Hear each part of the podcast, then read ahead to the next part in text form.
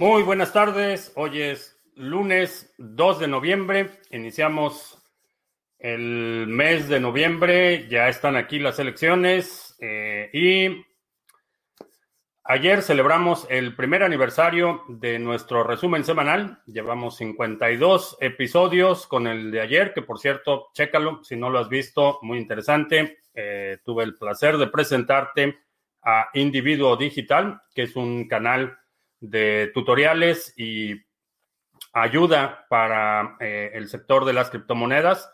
Eh, chécalo, eh, bastante bien elaborados los videos y es uno de los alumnos del grupo de la Estrategia 2020. Es otro de los proyectos que estamos lanzando en ese entorno. Individuo Digital es uno de los participantes y como parte de esa estrategia le ayudamos a lanzar su canal. En las próximas semanas va a haber muchos anuncios, muchos lanzamientos. También estamos celebrando el cuarto aniversario del canal. Eh, estaba checando que oficialmente nació el 30 de octubre, así es que llevamos ya cuatro años con el canal. Muchas gracias por haberme acompañado en esta jornada, eh, por haberme acompañado hasta ahora. Eh, bienvenido si apenas te estás integrando. Eh, muchas gracias. Ha sido definitivamente una jornada extremadamente interesante, eh, muy apasionante el momento histórico que estamos viviendo. Y obviamente para celebrar hay descuento en todos los seminarios. Eh, por aquí está el cupón.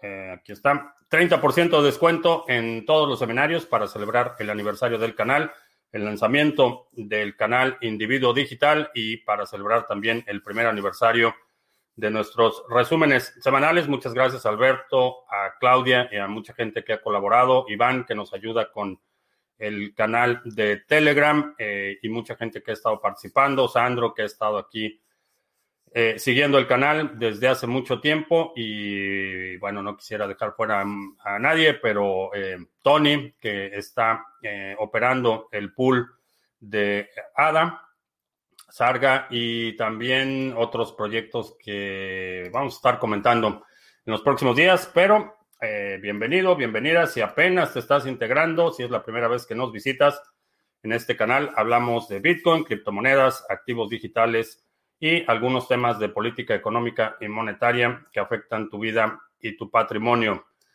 Eh, Sandro, buenas noches. Cardanor, buenas noches. Eh, Mr. Revilla, bienvenido.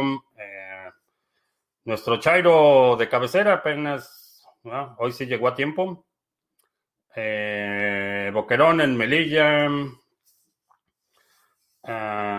Julian Min. Es seguro descargar una billetera de escritorio y luego ingresar criptos y guardar las palabras y desinstalarla. La seguridad de las billeteras siempre depende de la seguridad del dispositivo. Si descargas la cartera en, un dispositivo que está, eh, que está limpio, que no tiene malware, que no es una computadora que todo el mundo utiliza, que el, el software está actualizado, que tienes antivirus, eh, que tomas las precauciones de checar eh, los hashes de la cartera que estás descargando, es decir, que te asegures que la que estás descargando es la cartera legítima o la que realmente quieres descargar. Eh, si tomas esas precauciones, eh, sí, va a ser relativamente seguro. No es el nivel máximo de seguridad, pero sí, eh, puede ser suficiente si tomas estas precauciones. Repito, el software actualizado, antivirus y que verifiques que la cartera realmente sea la genuina, que sea la que quieres instalar. Um, en Bogotá, saludos. Uh, 50% de descuento para los chairos. Eh, no, los chairos, a diferencia de Venezuela del Norte, aquí los chairos no tienen privilegios. Son, reciben el mismo tratamiento que todo el mundo. Uh, Saavedra, buenas tardes. Una pequeña compra en Satoshi a través de un cajero ATM hace dos semanas y todavía no se ha terminado de cerrar la compra. Eh, ¿A qué crees que se deba? Eh, si pagaste en efectivo y todavía no te entregan esos Satoshis, eh, necesitas contactar a la persona que opera el cajero. definitivamente no es normal esas transacciones. En el peor de los casos se pueden tardar un par de horas, pero lo que puede suceder si no se ha confirmado la transacción es que quien está enviando los satoshis no, no puso o no está pagando lo suficiente por la transacción. Y obviamente, eh, como lo habíamos comentado, eh, me parece que fue el viernes, en la medida que el precio empieza a subir, em, se incrementa el volumen de transacciones, hay mucha gente interesada en comprar o vender cuando el precio sube y, eso encarece a las transacciones, entonces las transacciones se pueden quedar atoradas Generalmente, en el peor de los casos, un, par de horas, eh, pero pueden tardar varios días. Dos semanas y ya definitivamente es excesivo. Así es que eh, contacta al operador del cajero para que te ayuden a resolverlo. Em, Víctor, en República Dominicana, saludos. Ah, te recuerdo, también estamos transmitiendo en vivo eh, vía Facebook, Periscope y Twitch audio y video y nuestro stream de solo audio vía Podbean. Eh, voy a poner el link en el chat por si quieres ahorrar ancho de banda. Eh, ¿Dónde estamos? ¿Dónde puede quitarse el volumen de los últimos 30 días de una criptomoneda? Eh, lo checas en las... Bueno, depende de cuál vayas a operar, pero lo checas en las gráficas ahí eh, en una gráfica de eh, prácticamente todas las gráficas van a incluir los volúmenes. Eh, checa, si te refieres a lo que comentamos en el seminario de trading básico, chécalo ahí en las gráficas, explico en qué sección están los volúmenes. Ahí es donde te das una idea. No, no tiene que ser un, número exacto en términos de ah, precisión matemática.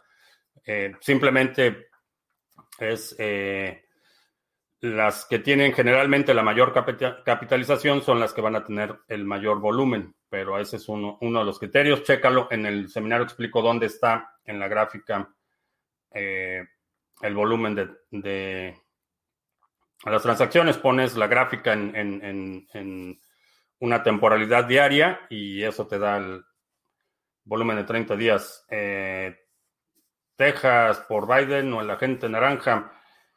Eh, creo que eh, los eh, votos del colegio electoral se los va a llevar el agente naranja, pero creo que va a haber una recomposición interna en Texas bastante interesante.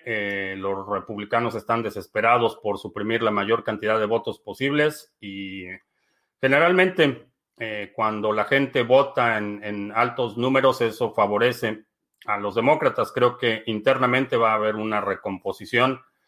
Eh, no creo que vaya a ganar eh, Biden el voto electoral, pero internamente en, otras carreras eh, para el Senado, para uno de los senadores está realmente en serios problemas. parece que puede perder. En, eh, mucha, la recomposición de la legislatura local creo, creo que también va a ser importante. Eh, a ver, vamos a ver. Alberto, saludos. Alfredo Lo en Rosario, saludos. AMG en Tarragona. ¿Qué opino que la portada de Economist, en la que claramente apoya a Biden, esa revista tiene reputación de ser de la élite más rancia del mundo? Hay, muchos medios y organizaciones que lo están apoyando. Inclusive al interior del gobierno hay eh, organizaciones eh, ex militares, gente de los servicios de inteligencia, del servicio exterior. Hay, muchísima gente que lo está apoyando. Eh, creo que la razón no es porque el agente naranja sea realmente una amenaza directa o estratégica para estos grupos en el poder. Creo que la, amenaza que representa es el caos que ha generado, porque en todos, en todos los frentes eh, eh, lo que ha hecho es eh, simplemente de desmantelar infraestructura, desmantelar el orden en muchas cosas, pero no hay un plan para reemplazarlo. Y ese es, y ese es parte del problema.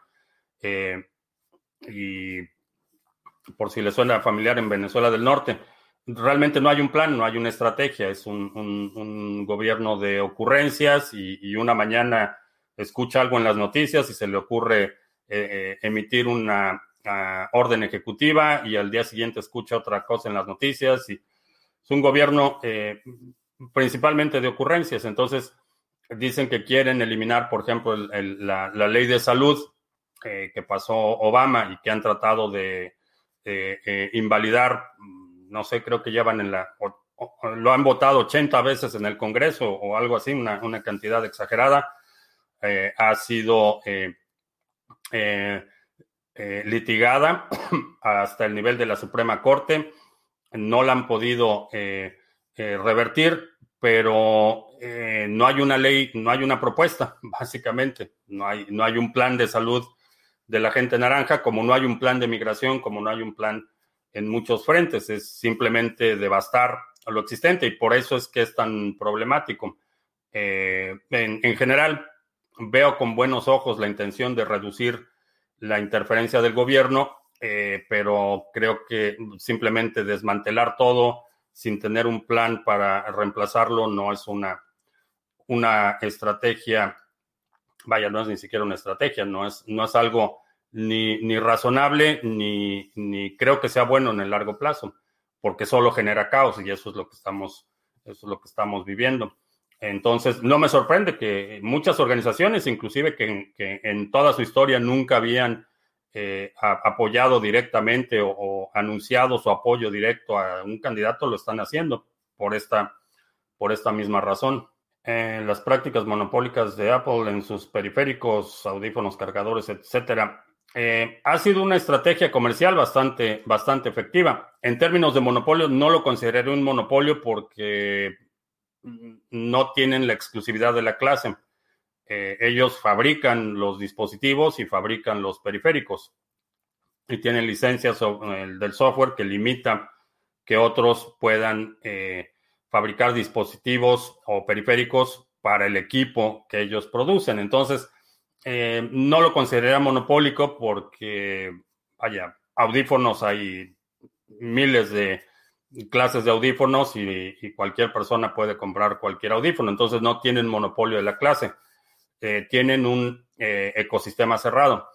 y creo que ha sido parte de su éxito. Una, una de las ah, eh, pesadillas para la gente que utiliza, por ejemplo, Windows es la compatibilidad con periféricos y cuando tienes sistemas abiertos, eh, no solo el problema de la compatibilidad es, es, serio, tienes que instalar drivers específicos, eh, tienes que instalar controladores y tienes que un dispositivo instalas el controlador y causa conflicto con otro controlador, entonces es mucho más problemático, eso sin considerar el aspecto de la seguridad, que obviamente cuando tienes que eh, tener una plataforma abierta a ese nivel de integración, eh, la seguridad es mucho más problemática. Eh, no lo consideraría monopólica, creo que desde el punto de vista comercial, indudablemente ha sido un éxito y creo que ya está rayando, ya, ya están tratando de, de prolongar esa estrategia más de su vida útil o natural. Creo que ya están llegando a extremos bastante ridículos, como no incluir eh, cargadores en sus nuevos teléfonos, pero mm, ah, no lo consideraría un monopolio porque ellos, ellos eh, controlan el software. Ah, R. Hindel en Monterrey, saludos. Ah, Boquerón dice que el seminario básico de trading, muy bueno, altamente recomendable. Pues si quieres escuchar la recomendación de Boquerón, aprovecha que tenemos 30% de descuento en todos los seminarios. Ah, cuando una plataforma de copy trading trae, trae implícito el esquema referidos, puede asumir que es un Ponzi. No necesariamente. Eh, no necesariamente. Lo que necesitas verificar es que realmente estén haciendo copy trading y que realmente haya actividad de trading. Por ejemplo, eh, eToro eh, tiene la función de copy trading y tiene la función de, eh, de referidos. eh, es una plataforma que eh, precede por por lo menos 10 años el entorno de las criptomonedas. Ha operado Forex desde hace, no sé, 15 años o algo así. Entonces es una empresa establecida, no es lo mismo que una plataforma que surge de la noche a la mañana y muchas veces ves estos patrones en los que los mismos sospechosos de siempre que han promovido a Arvistar y que han promovido eh, BitConnect y que empiezan a promover esas plataformas, eh, para mí es, una bandera roja, una señal de alerta, pero no necesariamente. Eh, el esquema de referidos por sí mismo no, no es indicador de una estafa tipo Ponzi. Lo, interesante es ver eh, qué componente o qué porcentaje del flujo efectivo viene por referidos y, qué porcentaje viene realmente por el trading. Si, realmente están haciendo la actividad de trading, mm, no sería suficiente para hacer esa determinación. Ah, gran volatilidad mañana por las elecciones, espero. Espero bastante volatilidad mañana, sí, que sea para Biden o la gente naranja, el voto latino, eh, la Florida. El voto de la Florida es, principalmente eh, cubano, americano, y tienden a votar conservador. Eh, sin embargo, he, escuchado muchas voces de descontento, un, un, nivel de desesperación enorme. De hecho, Rick Scott, que fue gobernador de Florida, y ahora está, eh, es senador en el Congreso, eh, llegó al punto de desesperación de estar tratando de hablar en español con los votantes. Creo que la situación en Florida está bastante, eh, a pesar de que el gobernador actual es, aliado incondicional de la gente naranja, creo que la situación en Florida va a estar bastante fragmentada y creo que vamos a ver muy posiblemente el colegio electoral favorezca a la gente naranja en Florida, pero a nivel local estamos viendo una recomposición, un fenómeno similar a lo que estamos viendo o lo que estoy observando en Texas. A nivel local, a nivel del Senado, congresistas eh, del eh, Congreso Estatal, eh, vamos a ver una recomposición interesante. ¿Qué opino de la compra de armas en los últimos días? pues que ya se tardaron. ya quienes están comprando ahorita están tratando de comprar armas. Eh, no solo están pagando cantidades obscenas, sino en muchos casos ya desde, desde hace varios meses es prácticamente imposible encontrar eh, municiones para los calibres más populares. Hace meses que, que, empezaron a escasear. Entonces ya quien está tratando de comprar un arma hoy, por ejemplo, o mañana, a lo mejor una escopeta calibre 12 y un par de cartuchos, pero este fenómeno lo empezamos a ver desde el inicio de, eh, probablemente abril, marzo fue, eh, fue de los, eh, cuando empezamos a ver el repunte en la compra de armas. en marzo, abril, mayo, junio, julio y agosto han sido meses que consecutivamente han roto récords de verificaciones para compra de armas. Me parece que agosto fue el, mes más alto del año, pero no me sorprende, eh, no me sorprende, pero quien, quien esté tratando de comprar armas ahorita ya está muy tarde, definitivamente. Ah, Tether subsiste a base de crear deuda como si fuera dinero fiduciario, no. Eh, Tether subsiste por los depósitos, eh, no crea dinero de la nada. Eh, ha habido eh, mucha controversia en términos de si realmente existe ese dinero eh, que respalda el Tether. ha habido información no, no, no, del todo clara en términos de lo que publica Tether. no hay una forma de verificar realmente que tengan todos esos depósitos, salvo eh, eh, hay una demanda en curso entre Tether, está también involucrado eh, Bitfinex. y en, esa, en, el, en el proceso de esa demanda, en el proceso de descubrimiento de pruebas, han tenido que demostrar todo el asunto de los depósitos y el dinero y dónde están las cuentas y todo esto. Entonces, no lo crea como fiduciario de forma discrecional. Eh, cuando, por ejemplo, algunos de los exchanges que están eh, asociados con Tether reciben un depósito en dólares, Tether emite la cantidad correspondiente en Tether. Entonces están respaldados por depósitos. No sé si al uno a uno, eh, no puedo verificar, no hay forma de, afirmar mm, con certeza de que están respaldados uno a uno, pero en términos generales sí están respaldados. Ahora, algo interesante, si lees los términos y condiciones de Tether, te dicen que no te aseguran que puedas redimir tus Tethers por dólares. Eso está ahí en los términos y condiciones y cada vez que utilizas Tether estás tácitamente aceptando esos términos y condiciones. Eh, una de las cuestiones que eh, me, me, ha generado la duda en los últimos meses es qué va a pasar en un escenario de tasas de interés negativas. Hasta ahora Tether, parte de sus ingresos es por los depósitos, recibe intereses por los depósitos bancarios. Eh, ¿Qué va a pasar en un escenario de tasas de interés negativas cuando Tether, en lugar de recibir dinero por esos depósitos, tenga que pagar dinero por esos depósitos? Eso es algo que hasta la fecha no he encontrado una respuesta satisfactoria, pero es interesante observar eh, por quién voy a votar. O ya votaste. No estoy naturalizado, no puedo votar. Y ese asunto de la naturalización me, me causa conflicto. Cada vez que pienso del asunto de la naturalización, me acuerdo del libro La historia de dos orgullos. Si no conoces ese libro, ese libro, chécalo. Ah, ¿Qué opino del proyecto Wonkly? Apoyar a los anunciantes, a los usuarios para ver, apoyar a los anunciantes pagándoles a los usuarios por ver sus anuncios. Ah, no me da mucha... Ah, no sé, no sé por... Eh, el hecho de que estén diciendo que va a salir en Binance a mediados de noviembre me hace sospechar. Algorand, competencia directa para Cardano. Mm, no creo que le llegue ni a los talones, francamente.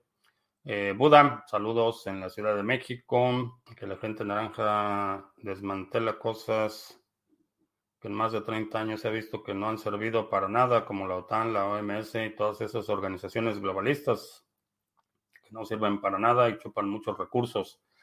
Eh, no, el fenómeno con la, bueno, la OTAN, cualquier persona que diga que la OTAN no ha servido para nada, eh, muy probablemente votó por ya sabes quién.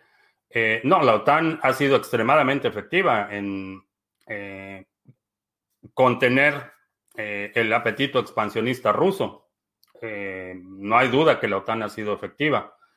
Eh, eh, uno de los principales problemas de, la política de la gente naranja con la OTAN es que no entiende ni siquiera cómo funciona. Él cree que Estados Unidos paga todo lo de la OTAN y que eh, sería justo que los países miembros de la OTAN le pagaran a Estados Unidos por sus servicios de protección, pero, pero no entiende cómo funciona, así no funciona la OTAN. Aun cuando, vaya, a nivel global, Estados Unidos es la principal potencia militar, tiene el ejército y la infraestructura más grande. Los países miembros de la OTAN eh, contribuyen con sus propios recursos, eh, ponen parte de su eh, infraestructura, de sus bases, de su organización, de su logística a disposición del comando regional de la OTAN. Entonces, la OTAN ha sido extremadamente efectiva. La OMS ha perdido mucho terreno probablemente en los últimos 10 años, pero la OMS eh, ha sido responsable por la eliminación de eh, eh, infecciones perniciosas en muchísimos países y, han, cumplido una función en, una situación de vacío de poder, particularmente en la posguerra.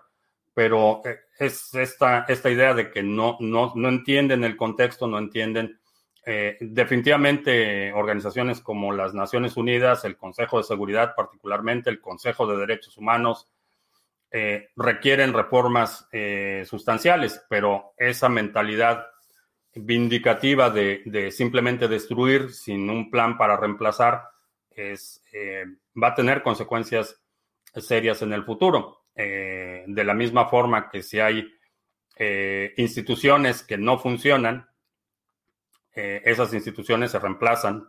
No, no tiene no tengo ningún problema o, nadie, ninguna persona razonable tendría un problema si, si una institución no funciona o es obsoleta o, es un estorbo o peor, eh, es, eh, está causando más problemas de los que resuelve. Eh, simplemente se, reforma la institución o, se elimina la institución, pero reemplazas esas funciones con otras. Eso es, eso es lo que adultos funcionales hacemos. cuando el coche da problemas, eh, o reemplazas el coche o arreglas el coche, pero no lo quemas. y ese es eh, el problema de, muchas de las políticas, es simplemente destruir, pero no hay ningún plan para ni para reemplazar ni para que otra entidad asuma las funciones o una recomposición o una reorganización. Eh, y creo que ese es, ese es parte del desastre que estamos viviendo.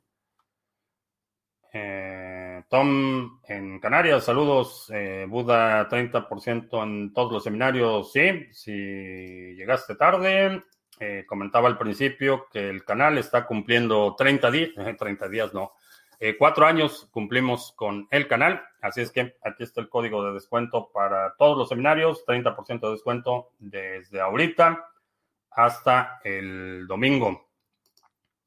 Así es que em, si quieres checar los seminarios, eh, ahorita cuando haga los anuncios voy a platicar un poquito de qué seminarios son y para qué es cada uno. Em, para los que escuchan la sesión, ah, el, el código es eh, para los que apenas, para los que están escuchando, es 30 N de niño, O de Oscar, B de Víctor. Ese es el código. 30 N O B chica o V.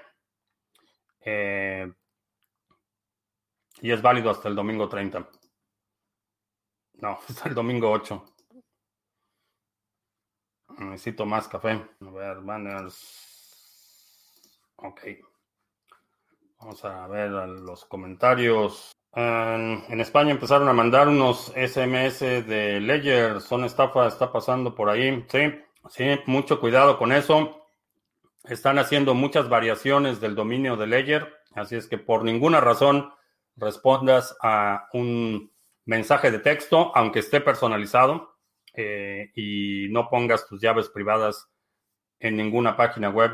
Uh, CoinMarketCap portfolio, Paprika, manipulan el precio de las criptos. El otro día Bitcoin con un 200% de subida en Coin Paprika y solo un 10% en Coin Market. Ah, lo he visto a veces con otras monedas. Generalmente son bugs. Eh, cuando eso sucede, no es que lo estén manipulando. Eh, a veces eh, sucede problemas con el feed o un delay o una orden. Hemos visto de repente alguien comete un error y, remata una criptomoneda a un precio irrisorio o, la compra a un precio astronómico y por eso ves estas eh, fluctuaciones. Eh, cuando el precio es tan, eh, la diferencia de precio es tan grande entre uno y otro, generalmente es un, asume que es un, un error. Mm, ¿Cuál es el límite para la impresión indiscriminada de dinero fiat sin que se colapse el sistema? Eh, o no hay marcha atrás y se colapsará. Creo que ya pasamos el punto de no retorno. Eh, eh, solo en el mes de junio se imprimió, ah, ¿cuánto habíamos dicho? se me olvidó el dato. en el mes de junio se imprimió una cantidad de dinero astronómica. creo que solo es cuestión de que la realidad alcance y ese dinero empiece a inundar el mercado y el mercado se dé cuenta que ya ese dinero no tiene, no tiene ningún valor. Creo que es, esa, esa parte es inevitable. No hay un punto en el que pueda sostener eh, eh, un sistema monetario que no está eh, o cuyo crecimiento no está determinado por el crecimiento en la demanda, en la actividad económica. Y hay cientos de ejemplos a lo largo de la historia en la que empieza una bola de nieve de impresión de dinero o, devastación de la base monetaria, del poder adquisitivo, invariablemente termina en hiperinflación y colapso eh, de esa moneda. Eh, no es no, no, es algo, eso sí, no es algo que la revolución bolivariana haya inventado. Esto ha habido muchas instancias a lo largo de la historia en la que eh, eh, básicamente el sistema monetario se colapsa por la impresión indiscriminada de dinero. Ah, ¿Cómo verifica Tether que los exchanges tienen el dinero real? Miran los depósitos de sus cuentas bancarias. Ah, tienen relaciones contractuales. Eh, no, no creo que Tether tenga acceso a verificar las cuentas de Bitfinex, por ejemplo. Tienen contratos y, y tienen feeds en el que eh, cuando Bitfinex recibe un depósito, lo notifica Tether, eh, notifica el monto y, el, Tether emite la cantidad correspondiente. Eh, tienen relaciones contractuales. Mm, ¿Qué problema hay con los master nodos de Energy? no sé, no he escuchado ningún problema. Ah, ¿Qué diferencia marcará el próximo rally que ya estén jugadores como PayPal en el mercado cripto? la liquidez eh, creo que los volúmenes que vamos a ver son mucho mayores. Eh, el libro que recomendé, La historia de dos orgullos se llama. No recuerdo el nombre del autor. Ah, necesitas dormir, no más café. Eh, no, dormí bastante bien. que ADA se utilice también como transferencia de valor, como ocurre con Ethereum. Creo que sí. Mm, de verdad no existe quien le ponga límites a la Fed. no. No, y en ese sentido para Bitcoin creo que no va a haber mucha diferencia si, si gana Biden o, se reelige la gente naranja. Ninguno de los dos va a dejar de imprimir dinero. Eh, y, no importa si son republicanos o demócratas eh, quienes controlan el Ejecutivo, eh, la impresión de dinero no ha parado y, va a continuar. no veo una instancia en la que esa, esa situación se vaya a detener sin que se colapse. Ya la inercia del sistema es tal que eh, no lo puedes detener sin que haya un colapso total. No veo un, escenario en el que eh, puedas planear una transición. Eh, se habla, cuando se habla del gran reseteo, lo que implica el reseteo es un shock, no es un, no es un, proceso simple. y la alternativa es peor, en mi opinión, porque esa capacidad o esa facultad de imprimir dinero discrecionalmente, ningún gobierno la va a soltar, ninguna entidad que tenga ese poder la va a soltar. Eso están dispuestos a, matar gente, devastar países, pero esa facultad no la van a soltar. Entonces, eh, la alternativa, en lo que estamos viendo con las eh, criptomonedas soberanas eh, o las corruptomonedas nacionales, la alternativa creo que es peor porque he, estado observando lo que está sucediendo en, en París, en Barcelona, en España, con, la nueva ronda de eh, mm, cuarentenas y, y lockdowns, encierros.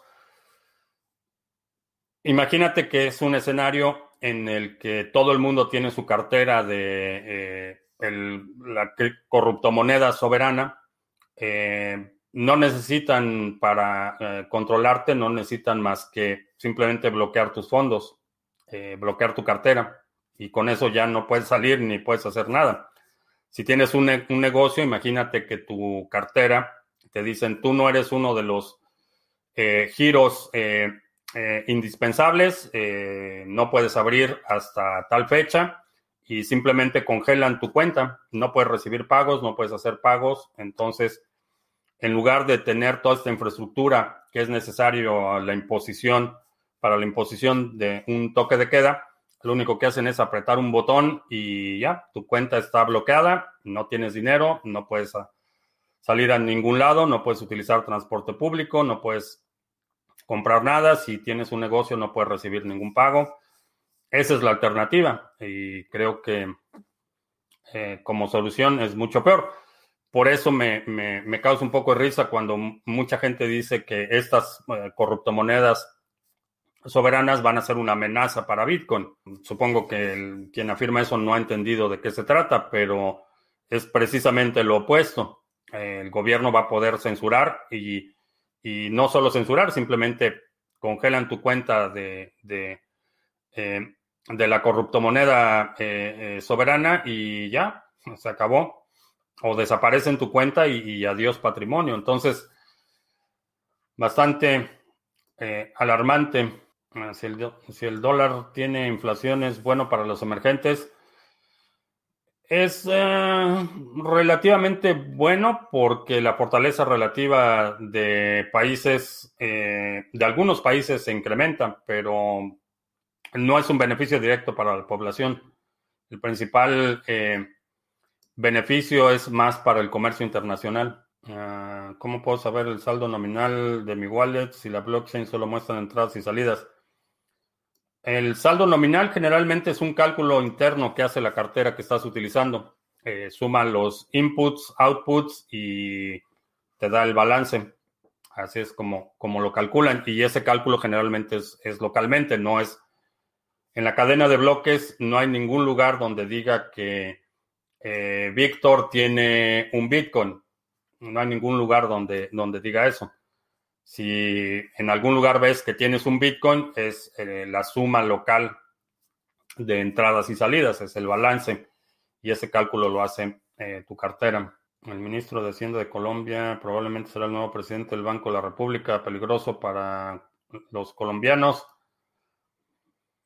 No tengo datos del ministro de Hacienda, pero generalmente sí, están están coludidos con los bancos. Uh, ¿Cómo ve la versión DeFi de lending y staking con la red de Cardano después de Gogen? Va a haber proyectos eh, bastante interesantes. La parte de DeFi, eh, para mí, aun cuando sea en Cardano, y no es ningún secreto que, es uno de, los proyectos eh, que más me interesan, la parte de DeFi y, simplemente lending y staking en mi opinión, no produce ningún beneficio. Vamos a ver, vamos a ver cómo se implementan. Ah, ¿Es posible aprender a programar después de los 30? Sí, sí, de la misma forma que puedes aprender otro idioma o pues, digo, no va a ser tan fácil. la, retención y eh, la memoria no es lo mismo cuando tienes 15 que cuando tienes 30, pero, pero sí, sí puedes aprender, igual que puedes aprender otro idioma o alguna oficio o habilidad, siempre se puede aprender.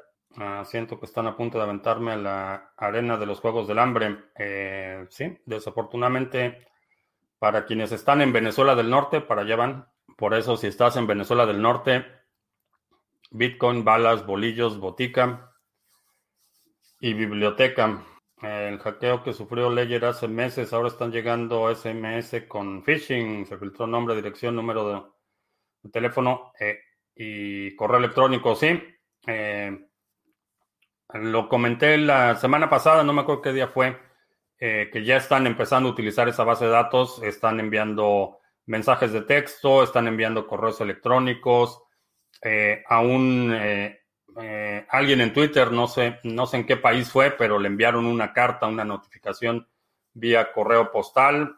entonces van a tratar de aprovechar, explotar esa información al, máximo, asume que va a haber eh, eh, más intentos de ataques.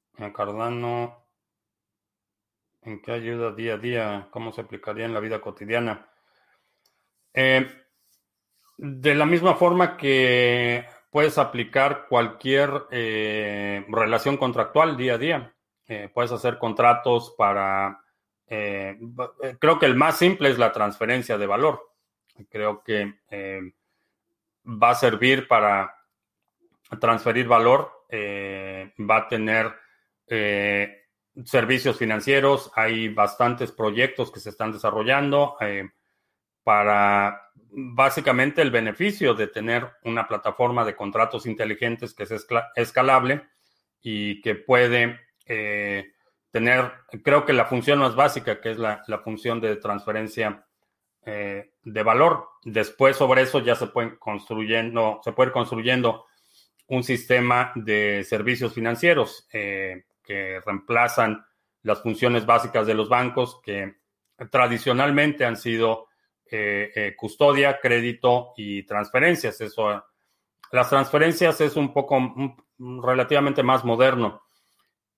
Por muchos años, los bancos simplemente daban crédito y custodia. Eh, eran bancos locales, ibas a tu banco local, pedías un crédito, eh, en tu banco local depositabas tu dinero y hasta ahí se acabó el asunto. Lo que eran transferencias eh, generalmente era cubierto por el servicio postal y posteriormente el servicio telegráfico, que a veces en algunos países era la misma entidad, pero hasta, digamos, toda la primera mitad del siglo XX, si querías mandar dinero a un familiar en otra ciudad, ibas a la oficina, a la oficina de correos y comprabas un giro postal y enviabas ese giro postal. No lo, no lo hacías en un banco. Eh, una vez que los bancos empiezan a modernizar sus redes de comunicación interna, eh, que fue mm, principalmente el, el, mayor ímpetu fue a partir de los 70 de la década de los 70 los bancos empiezan a modernizar su infraestructura, sus sistemas de comunicación interna, empiezan a crecer sus redes, entonces asumen buena parte de estos servicios de, transferencia. Pero hasta la, la posguerra, eh, eh, hablo de la Segunda Guerra Mundial, la década de los 50, realmente los bancos era custodia y crédito. Eh, entran al terreno de las transferencias en los 70 y ahora vemos la, el servicio bancario de, que se llama de primer piso, los servicios básicos son custodia, crédito y transferencia. Ese tipo de servicios creo que pueden ser reemplazados con estas, esta tecnología de transferencia de valor descentralizada, pues resolver el problema de la custodia, del crédito y de la transferencia sin la necesidad del riesgo de contraparte de un eh, servicio centralizado. creo que esa va a ser el va a ser el primer impacto. Después vamos a sobre eso ya podemos construir eh, otro tipo de eh, servicios financieros, aplicaciones y contratos para eh, básicamente poder participar en un entorno global no permisionado. Mm, podrían llegar a un extremo ciertos gobiernos de aplicar pena de muerte o cadena perpetua a quienes utilicen Bitcoin o tengan posesión de oro o plata. ¿Es posible? es posible. Eh, no, no, vaya, hay países en los que el, ser homosexual es, suficiente como para que te apliquen la pena de muerte. Entonces, eh, sí, hay regímenes bárbaros y criminales que hacen ese tipo de cosas. ¿A qué, edad aprendí inglés? Eh, después del... Ah, el kinder fue le llamaban bilingüe, pero realmente no, no sé si realmente era bilingüe.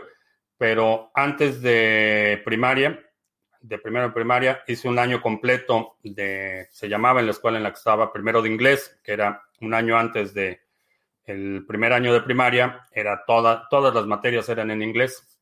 Entonces, eh, tendría, no sé en qué año entras a primaria, los seis años o algo así. Y desde ahí. Y todo, toda mi vida he estado en, eh, bueno, no toda mi vida, toda mi educación fue en escuelas eh, bilingües. Mm, aprender, aprender, recomendaciones prácticas. Eh, empieza por algo que te llame la atención. Y es la curiosidad es lo que va a ser el principal motor. Y no trates de juzgar a priori la utilidad del conocimiento. eso es algo importante. No, no descartes aprender algo porque no le ves la aplicación práctica inmediata. Eh, simplemente sigue tu curiosidad. Eh, ¿Qué lenguaje de programación debería empezar a aprender? Empieza por Python. Creo que sería un buen punto de entrada. El Chairo de cabecera dice que Venezuela del Norte estará mejor que Estados Unidos. A ese nivel llega el fanatismo. Último día de Estados Unidos, mañana Estados Confederados. No creo que mañana, pero no sé, no sé qué va a pasar. Eh, creo que va a ser bastante accidentado el resto del año. No creo que realmente se dé una eh, secesión. Realmente no. No lo creo porque la, composición demográfica y geográfica del país ha, cambiado radicalmente. Creo que este escenario en el que los estados del sur se separan de los estados del norte eh, no, es, no es operante ni viable a estas alturas de la República. Creo que va a haber una fragmentación enorme y la línea de fractura no va a ser norte-sur, sino va a ser eh, poblaciones urbanas y poblaciones rurales. Ahí es donde veo la línea de fractura. Y eso, eh, a diferencia de una guerra en la que tienes dos bandos perfectamente identificados, eh, es un conflicto de baja intensidad y los conflictos de baja intensidad se pueden prolongar por décadas. Creo que ese es uno de los riesgos, que veamos esa, esa línea de fractura o esa fisura en la República en el entorno eh, urbano contra el entorno rural, que es donde está la principal, eh, el principal choque eh, cultural y cognitivo. por ejemplo, la, perspectiva en términos de, la aplicación de la ley es, algo que en comunidades rurales y muy pequeñas, la figura del policía es, un, es parte de la comunidad. Entonces, cuando ven a la gente protestando eh, eh, la brutalidad policíaca en las ciudades, no entienden eh, o no pueden simpatizar con ese tipo de animosidad en contra de los policías, porque los policías son, es tu vecino, es tu cuñado, es este, es parte de la comunidad. entonces, la experiencia que tienen las comunidades rurales, y obviamente es, es una experiencia horrorizante para alguien que eh, nunca ha tenido esa, esa confrontación con un cuerpo policíaco urbano, que son totalmente distintos. En, los cuerpos urbanos, muchas veces los policías ni siquiera viven en las zonas que están eh, patrullando, hay una desconexión total, hay una, eh, desde el entrenamiento básico, la mentalidad que se inculca en muchos cuerpos policíacos es inminentemente hostil. Eh, el ciudadano no es ciudadano, sino es adversario, es una amenaza y, desde el entrenamiento ves el tipo de entrenamiento que están tomando eh, los eh, cuerpos policíacos y ese entrenamiento propio de, una zona de guerra.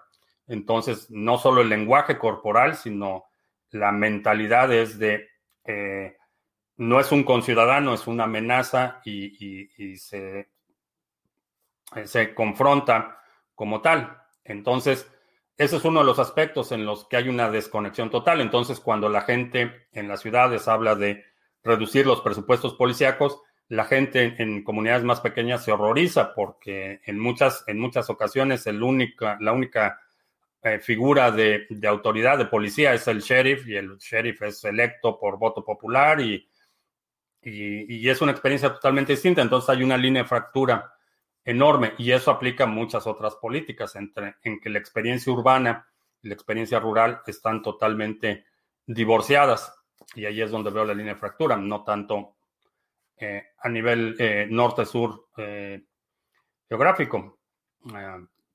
y va a ser un conflicto que no se va a terminar con esta elección. Eso, eso me queda claro independientemente de quién gane o quién pierda, eh, cómo reaccione la contraparte, este conflicto de baja, intensidad solo se va a agravar. Es uno de los de las macro tendencias que hemos hablado en muchas ocasiones de esta tribalización y esta fragmentación de los estados nacionales eh, eh, y este modelo neofeudal que creo que en las próximas décadas se va a empezar a instalar. Y esa línea de fractura empieza por los megacentros urbanos y las comunidades eh, rurales.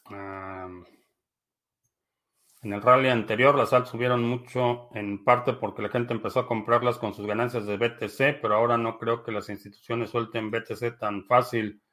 Eso no podría mitigar el rally de las altcoins. Eh, no, tres idiomas que todos deberíamos hablar. Eh, inglés y español, el tercero creo que debe ser más de eh, por afinidad, eh, el que te llame la atención, el que te guste, el que te interese la cultura. Generalmente, si te interesa la cultura, la barrera de entrada o, vas a tener menos fricción en el proceso de aprendizaje si te interesa la cultura eh, del idioma al que quieres hablar. Si es únicamente por cuestión meramente pragmática, eh, diría probablemente mandarín o francés. no tanto por Francia, sino porque buena parte de África o las áreas que creo que van a tener mayor prosperidad en las próximas décadas son franco parlantes. Solo espero que no gane mi candidato Biden. No, es mi candidato. Si gana, Dios te perdone. No. No. Si alguien tiene que dar explicaciones es él.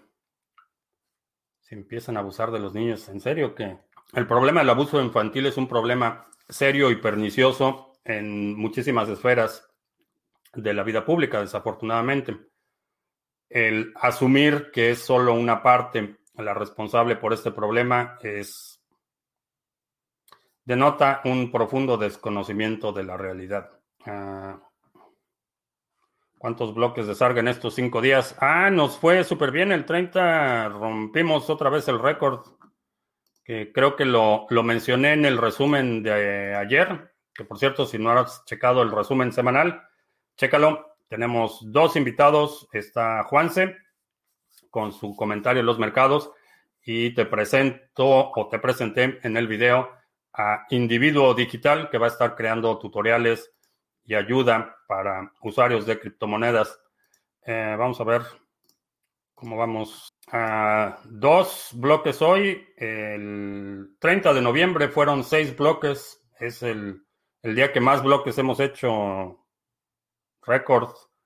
Después el 31, un bloque. Ayer no hubo bloques y hoy dos bloques, así es que si tienes ADA y lo quieres poner a trabajar, ya está operando a todo vapor el pool oficial del canal, Sarga.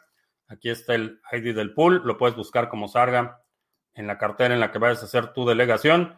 Tenemos 15.4 eh, millones de hadas delegados. El retorno anual estimado es del 4.08% y eh, llevamos en total 57 bloques creados eh, por el pool.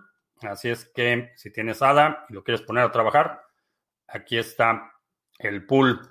Y ya que estamos en, compartiendo a la pantalla, ¿qué es Bitcoin? Mini curso gratuito, 10 lecciones vía correo electrónico para que aprendas los fundamentos de Bitcoin.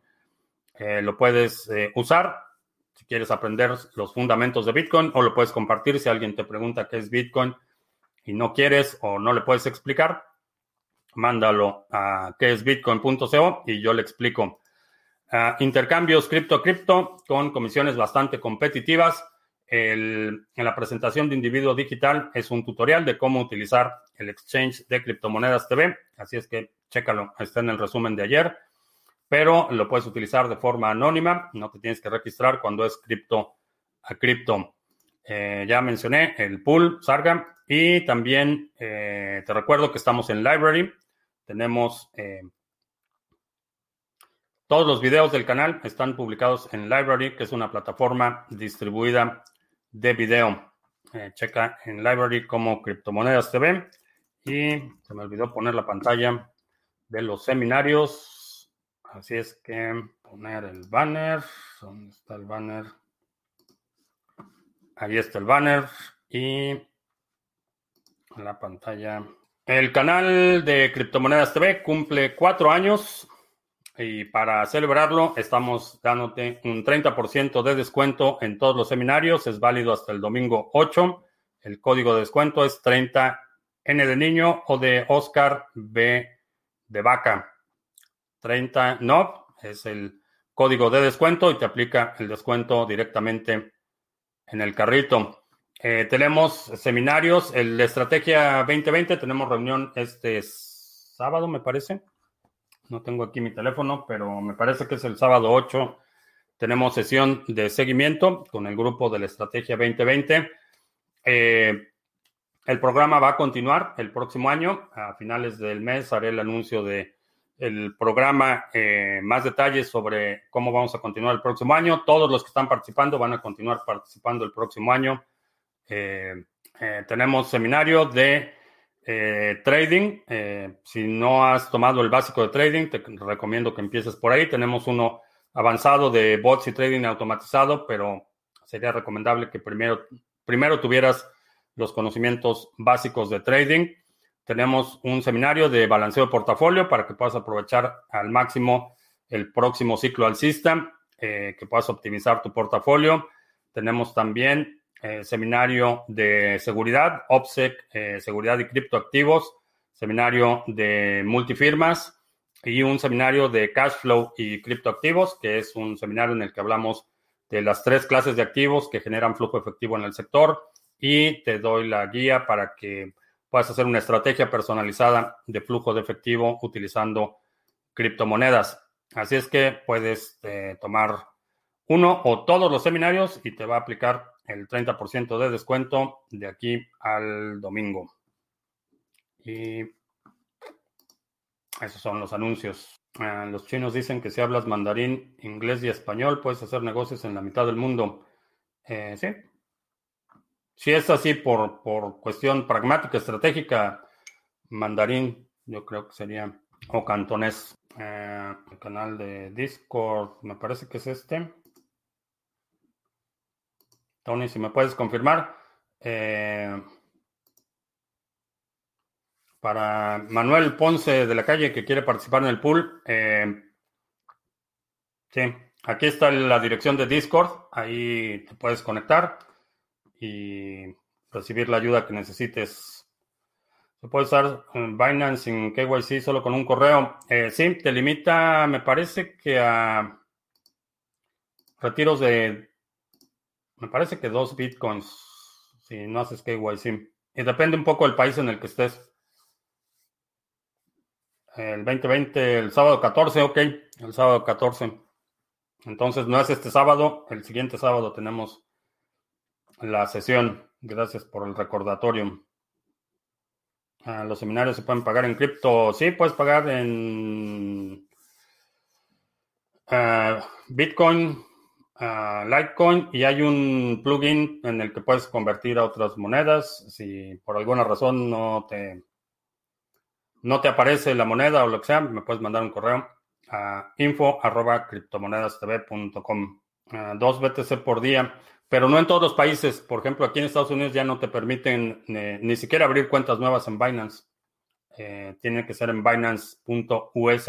Ah, ¿Cómo se explica que, que Bitcoin Vault aparezca en el puesto 29 en el market cap de Coin Paprika? Ah, no tengo idea, no tengo idea del volumen. Eh, me parece sospechoso que esté en el 29 de capitalización, pero Bitcoin Vault es uno de los proyectos que tiene toda la traza de ser estafa.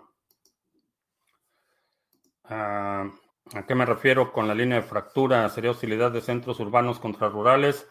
Sí, eh, por ejemplo, en una zona como, vamos a ver, el estado de Texas tiene tres centros urbanos eh, en el que viven son cinco, alrededor de 15 millones de, personas eh, viven en centros urbanos. Estamos hablando del triángulo eh, Austin, eh, Houston, Austin, Dallas. Alrededor de 15 millones de personas. San Antonio, otros 2 millones de personas. Esos centros urbanos tienden, están tendiendo a ser mucho más, mucho más liberales, más eh, progresistas y las zonas rurales de Texas siguen siendo extremadamente conservadoras, cristianas, eh, mucho más tradicionales. Y hay mucha hostilidad, hay mucha fricción. Eh, la parte de la representación en términos de el número de votos que tienen los centros urbanos con el número de votos que tienen las zonas rurales está causando que las zonas rurales estén subrepresentadas en algunos ámbitos de la vida pública. Entonces, la principal pólvora que necesitas para una fractura social es tener un sector que se perciba como marginado. No tiene que ser necesariamente marginado. Y esto es un aspecto importante porque ahí entra en juego la parte de la propaganda. No tiene que ser un sector necesariamente marginado. Ese sector se tiene que sentir marginado oprimido por una mayoría con la que no coinciden. Ese es un ingrediente importante en las líneas de fractura que estamos hablando. Entonces, lo que vamos a ver es un incremento en la hostilidad entre gente que vive en zonas rurales y gente que vive en zonas urbanas. Eh, una, eh, una recomposición de la representación. Cada vez estas zonas rurales van a tener menor representación y por lo tanto va a incrementar este sentimiento de que son zonas eh, marginadas, reprimidas o perseguidas. Hay, hay un, aparato de propaganda enorme promoviendo esta idea de que, por ejemplo, la, la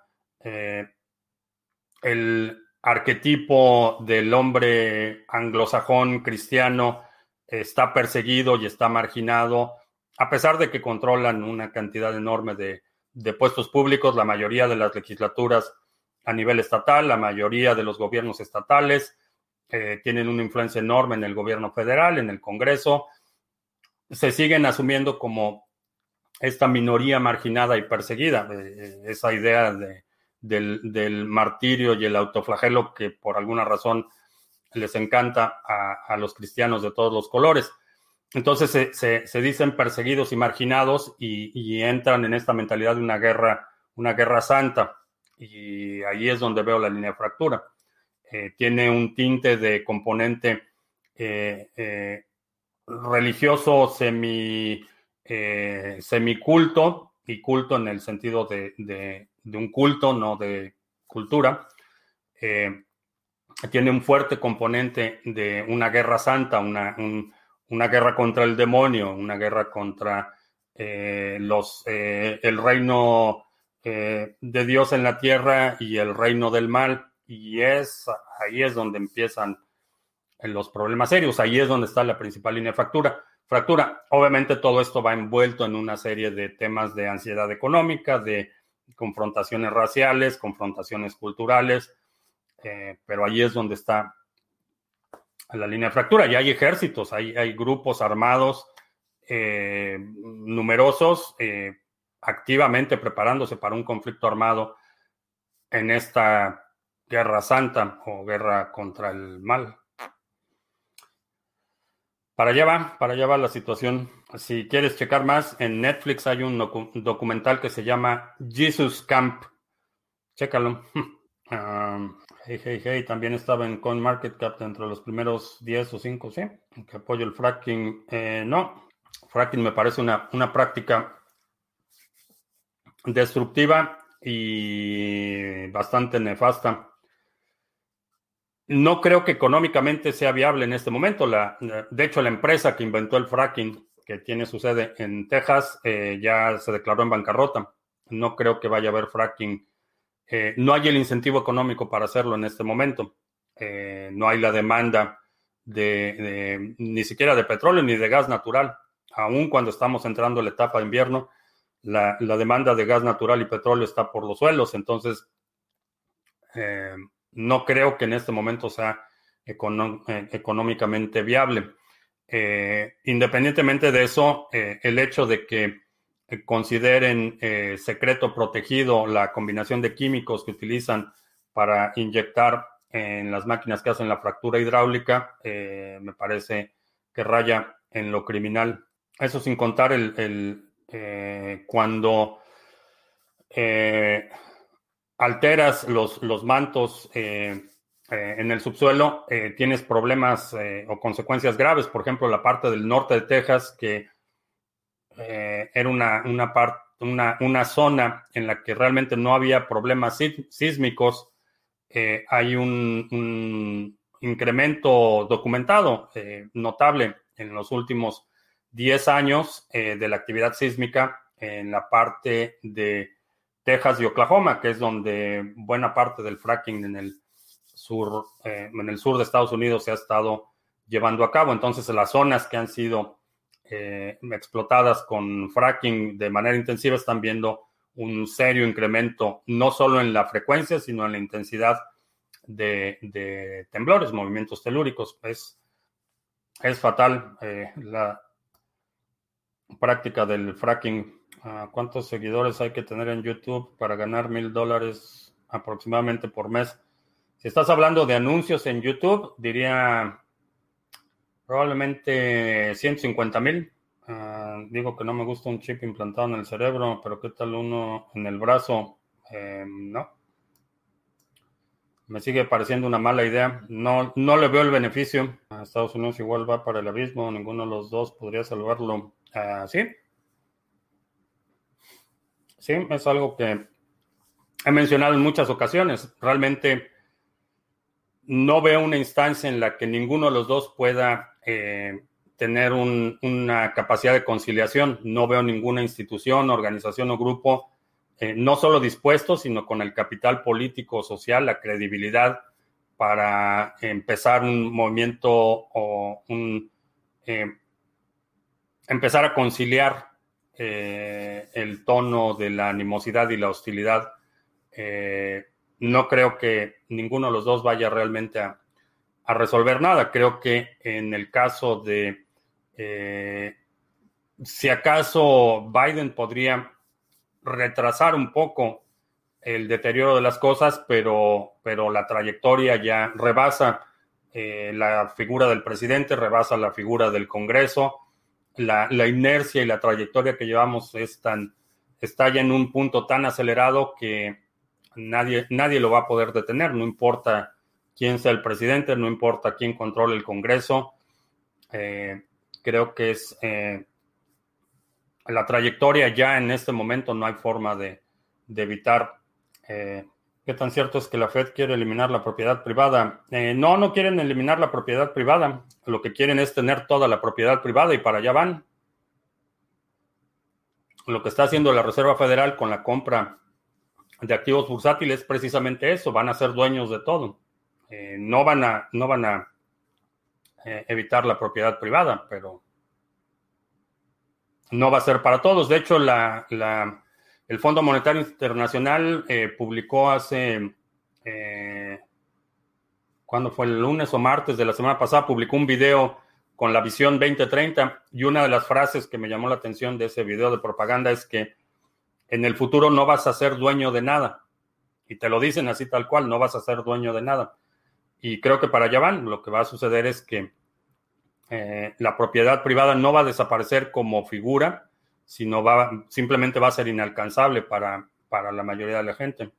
Formas de pago de los cursos. Se puede pagar con tarjeta de crédito débito o con criptomonedas. ¿Qué se precisa para que los ah, gestores de fondos de pensiones decidan incorporar BTC a sus carteras? Eh, depende de la legislación local principalmente. Eh, se requieren reformas, en algunos países requieren reformas para que los fondos de inversión puedan eh, añadir Bitcoin a sus portafolios. Aquí en Estados Unidos, aparte de la parte legal, se requieren servicios de custodia porque un fondo de inversión no puede tener posesión física de aquello en lo que invierte. Entonces, el fondo de pensiones de los bomberos de la ciudad de Fort Worth no pueden tener una bóveda con el oro que compran con el fondo de pensiones. Necesitan tener la custodia. Eh, la custodia debe ser de un tercero. Si compran acciones en una empresa, el fondo de bomberos no tiene físicamente las acciones. Esas acciones están depositadas con un custodio. Y en el caso de Bitcoin tendría que ser lo mismo. Si compra el fondo de inversión de, los bomberos de, de Forward, compra Bitcoin, no pueden tener una cartera con el Bitcoin, necesita que un custodio tenga esos activos eh, aquí en Estados Unidos. En otros países, eh, supongo que es principalmente una barrera legal.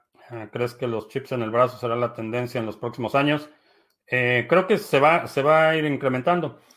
no en el brazo, donde están haciendo el injerto es aquí, en esta parte de la, de la mano. Vamos a ver.